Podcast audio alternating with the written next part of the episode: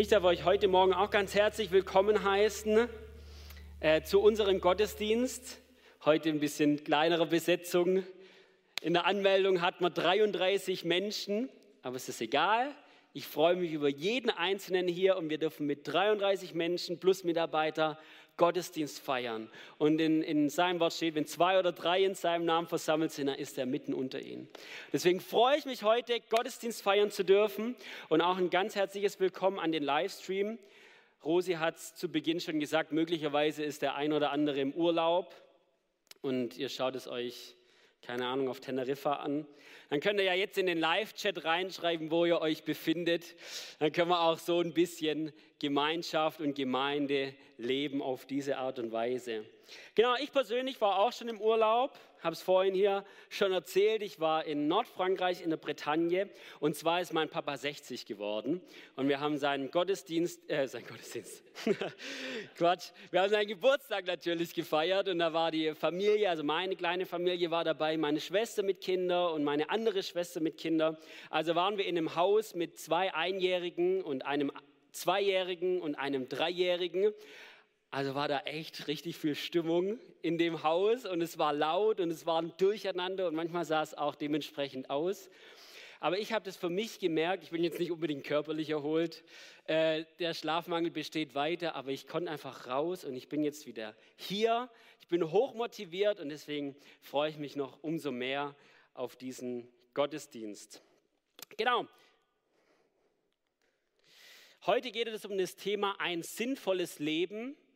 Ähm, wir hatten die letzten Wochen hatten wir das Thema Identität. Wir hatten vor drei Wochen hat unser Pastor Günter Oerlich die Predigt, die Predigt 3, Kultur der Ehre, abgeschlossen und er hat es mit dem Thema Identität getan. Wer bin ich? Man hat vielleicht Stimmen gehört oder man hat, man hat sich selber gedacht, okay, wir haben eine Predigt nach der anderen gehört, das muss ich tun und das sollte ich lassen und da sollte ich an mir arbeiten und so weiter. Und man könnte das Gefühl bekommen, oh, wie bekomme ich das denn alles hin? Und Günther hat am Ende seiner Predigt, äh, am Ende bei der zwölften Predigt ist er darauf eingegangen, dass er gesagt hat, alleine schaffen wir das nicht, sondern nur in einer in Jesus gegründeten Identität und durch die Kraft des Heiligen Geistes schaffen wir es. Und er hat den Satz geprägt, nur eine in Jesus gegründete Identität befähigt uns, eine Kultur der Ehre zu leben. Also Identität, in Jesus gegründete Identität. Und er ist dann auf Kolosser 3 eingegangen und hat da drei Schlagworte ge gesagt. Heilige, ähm, Auserwählte und Geliebte. Wirklich eine super Predigt. Ich bin neu äh, begeistert und berührt worden, als ich sie in meinem Büro mir nachgehört habe. Vor zwei Wochen hat ähm, Toni ebenfalls über das Thema Identität geredet. Und er hat darüber geredet, ähm, dass wir uns nicht messen lassen an dem, was die Menschen von uns denken, an Anerkennung und so weiter, sondern dass unsere Identität Gott bestimmt. Ich bin nicht mehr oder weniger wert, was Menschen über mich denken, sondern letztendlich, was Gott über mich denkt. Und er sagt, ich liebe dich, du bist mein Kind. Letzte Woche haben wir dann noch die Aussendung der Jugendlichen und ich darf heute weiter predigen in dem Thema Identität und ich öffne das Thema ein Stück weit, denn ich rede auch über das Thema Sinn. Was ist der Sinn unseres Lebens? Was ist der Sinn meines Lebens? Und ich bin davon überzeugt, dass Thema Identität und Sinn ganz eng miteinander verbunden sind und die Frage nach dem Sinn eine essentielle Frage ist für jeden Einzelnen von uns und die Frage auch immer und immer und immer wieder hochkommt. Wenn wir über das Thema Sinn nachdenken, ist mir was gekommen und zwar jede Weltanschauung, egal ob es der Atheismus ist oder ob es der Islam ist oder der Buddhismus oder was auch immer, jede Weltanschauung oder eine zusammen, selbst zusammengebastelte Weltanschauung, die muss sich vier Fragen stellen, früher oder später. Vier Fragen. Die erste Frage ist die Frage nach dem Ursprung. Wo komme ich her? Wo kommt die Menschheit her? Man kann es auch weiten. Wo kommt die Welt her? Die Frage nach dem Sinn. Was ist der Sinn des Lebens? Das dritte ist die Frage nach der Moral. Was ist gut? Was ist böse? Wenn das eine böse ist, warum ist es böse? Und wenn das andere gut ist, warum ist es gut? Und das vierte ist die Frage nach der Bestimmung, wo geht es nach dem Leben hin? Diese vier Punkte muss jede Weltanschauung für sich selbst klären und muss auch letztendlich jeder Mensch für sich selber klären, früher oder später. Und wenn wir jetzt einem Atheisten die vier Fragen stellen, dann sagt er vermutlich Ursprung, ähm, irgendeine, was Wissenschaftliches, aber letztendlich ist es kein Schöpfer der Ursprung, sondern Urknall ähm, aus dem Nichts, wie auch immer. Die Frage nach dem Sinn, fragen wir, Sinn des Lebens. Letztendlich sind wir für die Arterhaltung da oder des, der Sinn des Lebens ist es, seinem Leben einen Sinn zu geben und so weiter und so fort. Wenn ich einem Atheisten die Frage stelle, wenn ich einem Moslem die Frage stelle, dann müssen diese Fragen beantworten. Und gerade bei dem Thema Sinn ähm, bin ich so dankbar, dass, dass wir als Christen diese Antwort haben, ähm, in die ich jetzt gleich hineinsteige. Und wir es eben äh, nicht unserem Leben einen eigenen Sinn geben werden äh, müssen. Und dazu würde ich gern mit uns in die, in die Bibel schauen. Natürlich, wir glauben, dass die Bibel Wort Gottes ist und wir schauen da an den Anfang. Wenn wir uns die Frage stellen, okay, was ist der Sinn? Dann ist der sinnvoll, ganz zu Beginn zu schauen, warum wurde der Mensch denn ursprünglich gemacht? Und das lesen wir im ersten Buch Mose, Genesis, und da die Verse 1, 26 bis 27. Ich lese uns vor sind ein bisschen schwer zu erkennen. Da heißt es, und Gott sprach, lasst uns Menschen machen als unser Bild, uns ähnlich. Sie sollen herrschen über die Fische des Meeres und über die Vögel des Himmels und über das Vieh und über die ganze Erde und über alle kriechenden Tiere, die auf der Erde kriechen. Und Gott schuf den Menschen als sein Bild, als Bild Gottes schuf er ihn, als Mann und Frau schuf er hier, schuf er sie. Was lesen wir hier? Gott schuf oder Gott sprach.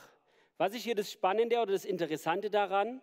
Gott, da steht das Wort Elohim, ist letztendlich, das Wort an sich Elohim ist zwar Plural, ist Mehrzahl, aber da steht Gott sprach, Einzahl. Gott sprach und dann sagt, lasst uns, Mehrzahl, Plural, Menschen machen.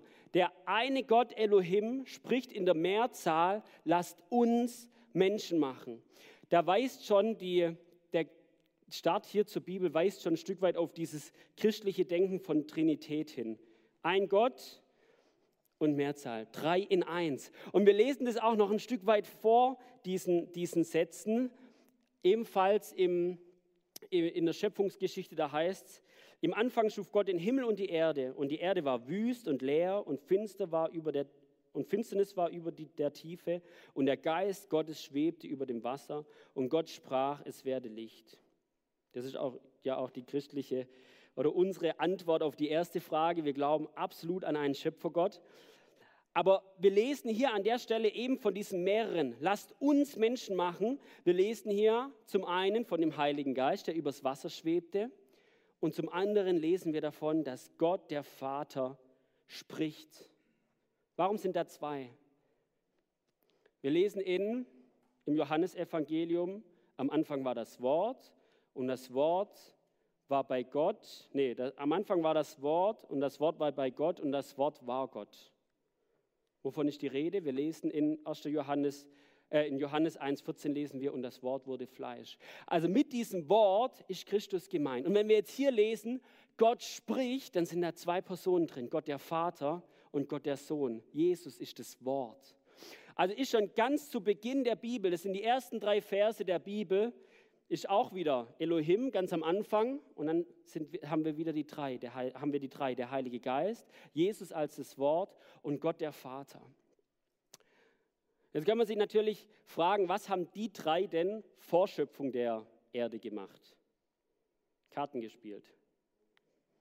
Was haben die drei gemacht? Wir wissen es nicht, aber was wir wissen ist, aus Johannes 4,16 heißt, Gott ist Liebe und wir, wir glauben und wir wissen, dass diese drei Vorschöpfung der Erde schon und bis in alle Ewigkeit perfekte Beziehung, eine perfekte Liebesbeziehung untereinander gelebt haben. Beziehung. Diese drei, der Vater zum Sohn, der Sohn zum Vater, zum Heiligen Geist und wieder zurück. Eine perfekte Liebesbeziehung seit Anbeginn an. Seit Anbeginn an leben, leben diese drei diese perfekte Liebesbeziehung. Und dabei ist dieses, dieser Vers aus 1. Johannes 4,16, Gott ist Liebe, kein Charaktermerkmal Gottes. Gott ist liebevoll. Nein, es steht, Gott ist Liebe, das ist sein Wesen zutiefst. Und jetzt, was hat das alles mit uns zu tun? Jetzt habe ich von Sinn des Lebens, der Mensch äh, wurde geschaffen, zur Trinität hin. Was hat das mit uns zu tun? Wir lesen, und Gott schuf den Menschen als sein Bild, als Bild Gottes schuf er ihn.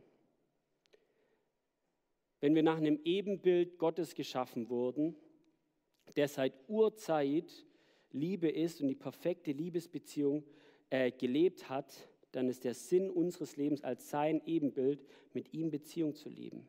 Zutiefst. Das ist, die, das ist der Sinn des Lebens, das ist der Grund, warum Gott uns Menschen überhaupt gemacht hat. Er hat einen Menschen geschaffen, um mit ihm in Beziehung zu leben. Nicht, weil er musste. Wer, was, was würde es für, für ein Gottesbild abgeben, wenn er sagt, okay, ich schaffe etwas und bin dann letztendlich für, von diesen Menschen abhängig. Nein, Gott ist, Gott ist nicht von uns abhängig, Gott ist in sich genug. Aber in seiner überfließenden Liebe, in dieser Beziehung heraus, hat er den Menschen geschaffen. Warum? Um mit ihm in Beziehung zu leben. Und der Mensch ist dafür geschaffen, eben, um mit ihm in Beziehung zu leben. Wenn wir uns fragen, warum ein Produkt entwickelt wurde, was der Sinn dahinter ist, dann gehen wir natürlich auf den Entwickler zu und fragen, was ist der Sinn dieses Produkts. Ich habe äh, früher gekickt bis zur F1, so groß. Das ist, wenn der Ball in der Mitte ist und alle springen drauf. Das war das Alter. Und ich habe einen Pokal gewonnen. Und ich habe diesen Pokal genommen, um Nagel in die Wand zu schlagen, weil ich zu faul war, in den Keller zu gehen, um den Hammer, Hammer zu holen. Lange Rede, kurzer Sinn, der Pokal war nachher kaputt. Das war nicht im Sinne des Entwicklers. Jetzt, wenn wir wissen wollen, was der Sinn des menschlichen Lebens ist, dann gehen wir zu dem Schöpfer des menschlichen Lebens und fragen ihn. Und er sagt, wir sind dazu geschaffen, um mit ihm in Beziehung zu leben. Um mit ihm in Beziehung zu leben. Und für mich ist das eine, eine unglaubliche Botschaft. Wir lesen danach, dass der, dass der Mensch dazu ähm, den Auftrag hat, die, die Welt zu bewahren und so weiter. Das ist nicht der Sinn des Lebens, das ist der Auftrag, den Gott seinen Menschen gibt. Aber es ist nicht der Sinn des Lebens. Der Sinn ist, mit ihm in Beziehung zu leben. Und dann lesen wir weiter im Schöpfungsbericht, dann lesen wir von dem, von dem Baum der Erkenntnis des Guten und des Bösen. Den hat Gott da reingepflanzt. Und wir lesen davon, dass er sagt, von jedem Baum des Garten darfst du essen, sagt er zu den beiden, aber vom Baum der Erkenntnis des Guten und des Bösen, davon darfst du nicht essen, denn an dem Tag, da du davon isst, musst du sterben. Entgegen der landläufigen Meinung war es kein Apfel, ähm, sondern ich habe hier eine Papaya reingemacht. Ich war in, in Tansania und da haben die, die äh, Missionarskinder immer gesagt, ja, der, die Frucht der Sünde ist eine Papaya, die sieht super lecker aus, aber schmeckt, schmeckt absolut bescheiden. Also was von der Frucht war, wissen wir natürlich nicht. Es ist ein Baum der Erkenntnis des Guten und des Bösen. Jetzt, warum stellt Gott diesen Baum in den Garten? Warum? Ich bin davon überzeugt, dass der Mensch die Möglichkeit hat, sich auch gegen diesen Gott zu entscheiden. Wenn es diesen Baum nicht gegeben hätte, dann hätte der Mensch die Wahl gehabt zwischen Gutem und Gutem.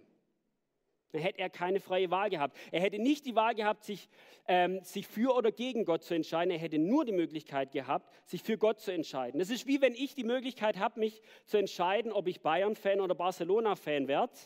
Und egal wie ich mich entscheide, ich werde immer Barcelona-Fan. Macht keinen Sinn. Darum ist der Baum hineingesetzt worden, dass man sich entscheiden kann oder dass der Mensch sich entscheiden konnte für oder gegen diesen Gott. Was wäre das für eine Beziehung gewesen, wenn die Entscheidungsfreiheit nicht vorhanden gewesen wäre. Das wäre ein Zwang gewesen. Gott erschafft Menschen, aber der Mensch muss mit ihm in Beziehung, er kommt gar nicht raus, er muss mit ihm in Beziehung leben. Das wäre keine Beziehung gewesen, das wäre Zwang gewesen. Und Gott stellt einen Baum in diesen Garten und geht auch ein Stück weit, ich sage es jetzt so, das Risiko ein, dass diese Menschen sich gegen ihn entscheiden. Und wenn ich mir das, wenn ich mir das vorstelle für mich, da ist ein Gott und er erschafft ein Wesen, was er von ganzem Herzen liebt. Er, er schafft ein Wesen und sehnt sich danach, mit diesem Wesen in Beziehung zu leben. Er sehnt sich danach. Er schenkt, ihm, er schenkt ihm Würde. Er schenkt ihm auch das nötige Umfeld, dass es gedeihen kann und so weiter. Und aus voller Liebe schenkt er ihm auch die Möglichkeit, sich gegen ihn zu entscheiden. Was sagt das über unseren Gott aus. Mich, mich persönlich bewegt es. Mich persönlich bewegt es, an dieser Stelle wirklich das Herz Gottes zu sehen und das schon ganz, ganz, ganz am Anfang in der Bibel. Und jetzt gehen wir weiter. Was passiert? Genau das passiert. Ähm, Eva und Adam essen von der Papaya. Wir, le wir lesen eben genau das, dass der Mensch sich gegen diesen Gott entscheidet. Dass der Mensch sich gegen diesen Gott entscheidet, anstatt diesem, in, in Beziehung mit diesem Gott zu leben, anstatt in Einheit mit diesem Gott zu leben, dass er sich dagegen entscheidet und sich um sich selbst drehen. In der Bibel heißt der Sündenfall, dass man nicht mehr Gott an erster Stelle in seinem Leben hat, dass nicht mehr Gott das Zentrum ist, sondern plötzlich rückt man selbst in das Zentrum. Sünde. Sünde auch kann man ja auch beschreiben als Zielverfehlung. Und man liest es schon in, im Alten Testament, es beginnt mit Kain und Abel. Eifersucht, Kain bringt Abel um. Wir lesen es durch die gesamte Bibel, Altes und Neues Testament und wir lesen es bis heute. Da ist Schlechtes, da ist Sünde im Leben, Zielverfehlung im Leben. Wenn ich mir die Welt anschaue, dann kann ich mir schwer vorstellen, dass sich Gott das genau so vorgestellt hat. Ich kann es mir nicht vorstellen und ich glaube es auch nicht. Zielverfehlung. Und genau an der Stelle begeistert mich Gott ein zweites Mal. Das erste ist, Gott erschafft den Menschen und sehnt sich nach ihm und schenkt ihm den freien Willen, sich gegen ihn zu entscheiden. Und das zweite, der Mensch wendet sich von ihm ab und er sagt nicht, gut, habt ihr verloren, macht mal, schaut mal, mal gucken, wo das hinführt. Gott wirbt und kämpft um seine Menschen. Er wirbt und kämpft um seine Menschen. Man sieht es bei Abraham, Erwählung Abrahams, Erwählung Israels, durch das gesamte Alte Testament durch. Und wenn ich das lese, dann bin ich manchmal erschüttert über, die, über, die, über diese Gerichte, die, die, die Gott hat, gerade im Alten Testament. Gott ist ein absolut gerechter und heiliger Gott und er spricht Gericht rein und er vollführt auch Gericht. Und es ist Gerechtigkeit, absolut. Und zugleich merkt man immer, auch in diesen ganzen Gerichtsworten Gottes, es ist immer auch ein Werben um das, Her um das Herz des Menschen. Kehrt zurück zu mir. Hey, wenn ihr den Baal nachrennt oder wenn ihr den Göttern nachrennt oder sonst irgendwas, dann hat es Konsequenzen und es zieht Gericht nach sich. Aber letztendlich ist es immer ein Werben um das Herz des Menschen, um das Herz Israels. Hey, kehrt, so rum, kehrt um zu mir kehrt um. Und dieses Werben und das Kämpfen, das endet natürlich hier am Kreuz. Gott sendet seinen Sohn. Ich habe es am Anfang von der Trinität gehabt, die perfekte Liebesbeziehung. Von Anbeginn der Zeit und Gott sendet einen Teil daraus auf diese Welt, in den Dreck dieser Welt. Er sendet seinen eigenen Sohn. Und gerade da ist auch die Frage, warum? Warum war dieser Schritt dieser drastische Schritt denn nötig? Und nicht, wenn ich mir das für mein Leben persönlich vorstelle, wenn ich mit meinem Leben jetzt, wie ich, wie ich dastehe, vor diesem heiligen und gerechten Gott stehen würde, ich wüsste, ich könnte nicht bestehen. Ich hätte keine Chance. Ein absolut heiliger und gerechter Gott, wenn ich jetzt vor ihn treten müsste, ich hätte keine Chance. Und genau dafür ist dieser Jesus, der Sohn Gottes, am Kreuz gestorben. Genau für diese Schuld, um diesen, diesen Weg frei zu machen. Wir lesen ja, davon in Römer 3, 23, denn alle haben gesündigt und erlangten nicht die Herrlichkeit Gottes und werden umsonst gerechtfertigt durch seine Gnade, durch die Erlösung, die in Christus Jesus ist. Denn alle haben gesündigt und erlangten nicht die Herrlichkeit Gottes. Das war der Grund dafür. Und ich gehe nochmal auf diese 1. Johannes 4,16 ein. Gott ist Liebe. Manchmal könnte man sagen, ja, wenn Gott doch Liebe ist, wie kann er denn, denn ähm, die Menschen von sich abweisen? Wie kann er denn? Ist er denn tatsächlich Liebe? Und genau an dem Werk Jesu sehen wir, dass es tatsächlich Liebe ist. Und das sagt auch die Bibel selber. Hierin ist die Liebe Gottes zu uns offenbart worden, dass er Gott dass Gott seinen eingeborenen Sohn in die Welt gesandt hat, damit wir durch ihn leben. Hätte Gott einen größeren Liebesbeweis bringen können? Hätte Gott einen größeren Liebesbeweis bringen können, als seinen eigenen Sohn auf diese Welt zu, äh, zu senden und ihm am Kreuz hat sterben lassen und dann ist er wieder auferstanden? Hätte einen größeren Liebesbeweis bringen können? Für dich und für mich, nein, er hätte es nicht können, um unsere Schuld, um unseren Scham aus dem Weg zu räumen. Deswegen ist der Sohn Gottes auf diese Welt gekommen. Und das Unglaubliche daran ist, auch an dieser Stelle nach Jesu ist der freie, der freie Wille, der Baum, ist nicht aufgelöst. Es ist ja nicht so, dass Jesus auf die Erde kam und starb und zur Rechten des Vaters sitzt und nun sind wir alle zwangsverhaftet, in der Beziehung mit Gott zu leben. Das ist immer noch nicht das Herz Gottes. Er schenkt uns auch heute die Möglichkeit, uns ihm zuzuwenden oder uns von ihm abzuwenden. An der Stelle wäre es ein Trugschluss zu sagen, okay, ich hätte Gott erwählt. Das ist ein Trugschluss. Nein, wir sind von Gott in allererster Linie erwählt. Er hat uns seine Hand hingestreckt, aber es liegt an uns, diese Hand zu greifen, dieses Angebot anzunehmen oder eben auch nicht. Und genau da fängt auch wieder das Thema Identität an. Sinn des Lebens, wir sind dafür geschaffen, mit diesem Gott in Beziehung zu leben. Und wenn ich diese Hand greife, die Gott mir hingestreckt hat, dann schenkt er mir diese neue Identität. Günther hat davon ges gesprochen, heilig, dass wir Heilige sind. Durch das, was Jesus für uns am Kreuz getan hat, sind wir heilig, sind wir ähm, können wir, können wir vor diesen Gott treten. Ohne Schmutz können wir vor diesen Gott treten. Das heißt nicht, dass wir sündlos sind, dass wir, ähm, dass wir keine Fehler machen. Es heißt, dass Gott für all die Sünden bezahlt hat. Dass wir als Geliebte und als Auserwählte vor diesen Gott treten könnten. Was, was Toni gesagt hat, als Söhne und Töchter des Höchsten zu diesem Gott zu kommen, in Beziehung mit diesem Gott zu leben. Und letztendlich heißt es auch, das ewige Leben mit diesem Gott zu verbringen. Antwort 4 auf die Frage der Weltanschauung. Wo gehe ich hin, wenn das Leben vorbei ist?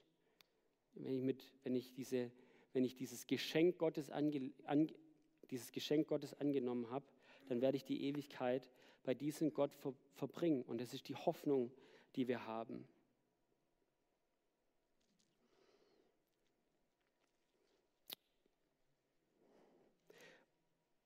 Und auch jetzt wenn wir sagen, okay, wir sind gläubig, wir haben dieses Geschenk angenommen, wir sind eben diese Heilige, wir sind diese Auserwählten, wir sind diese Geliebten, wir sind diese Söhne und Töchter. Und auch an dieser Stelle hört dieser freie Wille Gottes nicht auf, dieser freie Wille des Menschen nicht auf. Auch jetzt, wenn ich als Christ, ich als Paul unterwegs bin, dann habe ich oft in meinem Alltag die Entscheidung, und die Möglichkeit, mich Gott zuzuwenden oder mich ihm abzuwenden. Ich rüttel nicht mehr an der Identität, das ist überhaupt gar nicht meine Frage. Römer 8, nichts und niemand kann mich aus seiner Hand reißen, das meine ich damit nicht.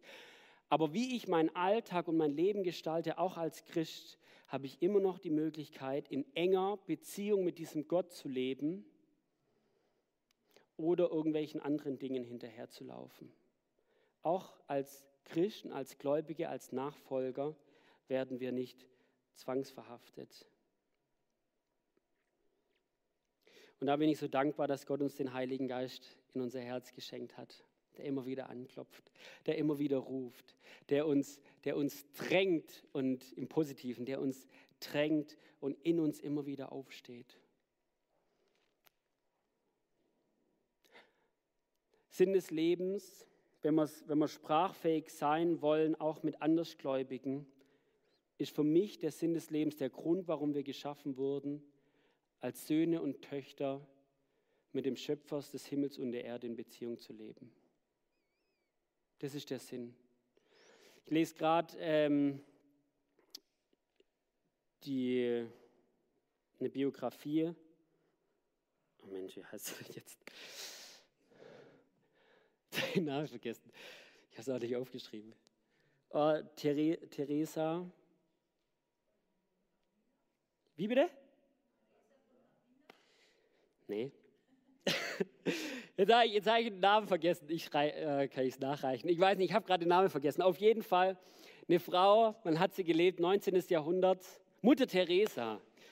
Oh, doch, äh, nee, 20. Jahrhundert. Auf jeden Fall zu Beginn, sie hat den Ruf bekommen, im, im Kloster zu leben und lebt dort am Rand von einem Slum.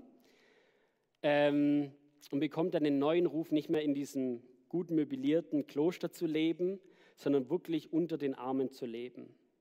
Nicht jetzt dann immer wieder zurück hinter die Klostermauern zu kommen und dann in einem schönen Bett zu schlafen, sondern unter den Armen zu leben und den Armen zu dienen.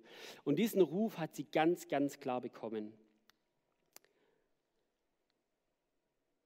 Und auch an dieser Stelle unglaublich, was, was da auch, wie Gott diese Frau gebraucht hat, was da Menschen berührt wurden. Auch dieser Ruf Gottes ist eingebettet in eine Beziehung mit diesem König. Diese, diese Beziehung zu Gott ist der absolute Sinn des Lebens. Und wenn wir dann Berufungen kriegen, sei es in Afrika, sei es sonst wo, sei es als Pastor, sei es sonst irgendwas, all diese weiteren Berufungen und diese Aufgaben, die an uns herangetragen wurden, die davon abzuleiten sind, die sind gut und richtig, aber letztendlich die Essenz unseres Lebens, der Sinn unseres Lebens ist mit diesem Gott in Beziehung zu leben. Die Band darf gerne nach oben kommen. Möglicherweise hörst du dir das hier an oder auch auf YouTube und denkst, das habe ich jetzt schon vielleicht zum ersten Mal gehört, vielleicht habe ich schon tausendmal gehört, aber ich habe mich eigentlich noch nie für diesen Jesus entschieden. Ich habe mich noch nie für eine Beziehung mit diesem allmächtigen Gott entschieden. Ich habe immer versucht, meinem, meinem Leben Selbstsinn zu geben. Ich hatte mal einen Freund, den habe ich die gleiche Frage gestellt, was ist der Sinn deines Lebens?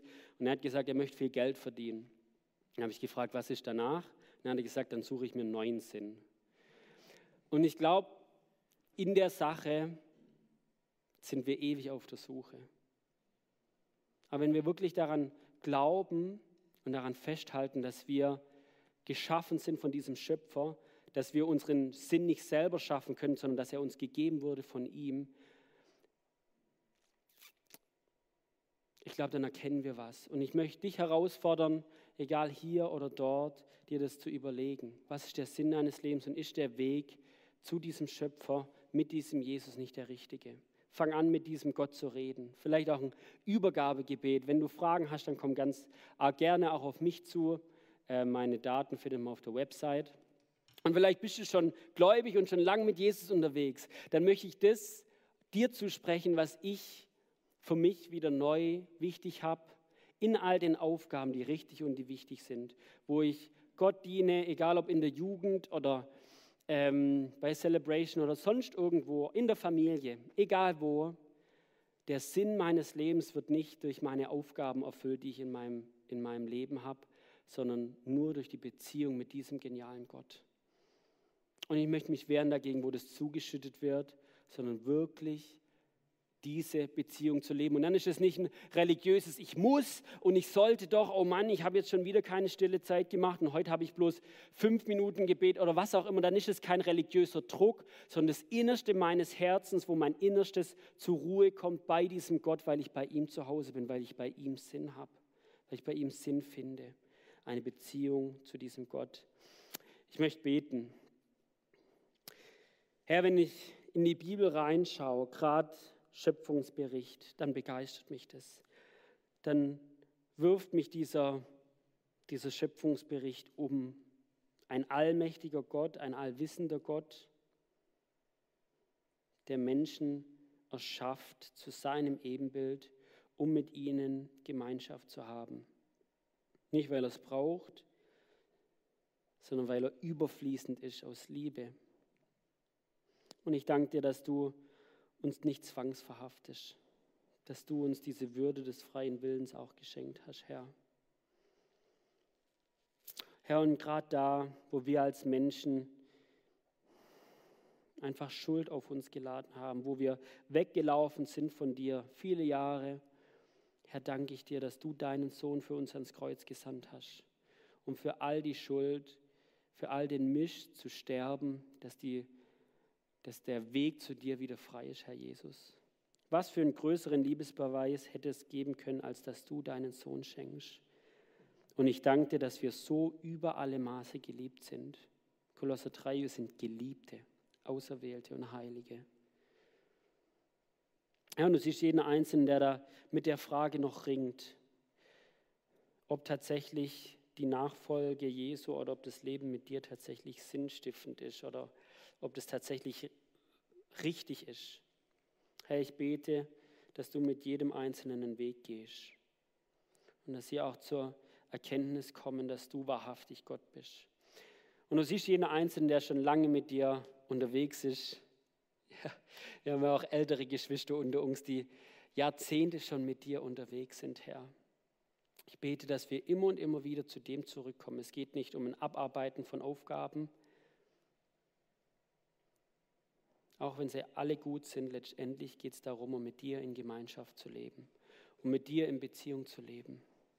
Und ich danke dir, dass du alles dafür getan hast, dass es möglich ist, dass du uns sogar deinen Heiligen Geist ins Herz geschenkt hast.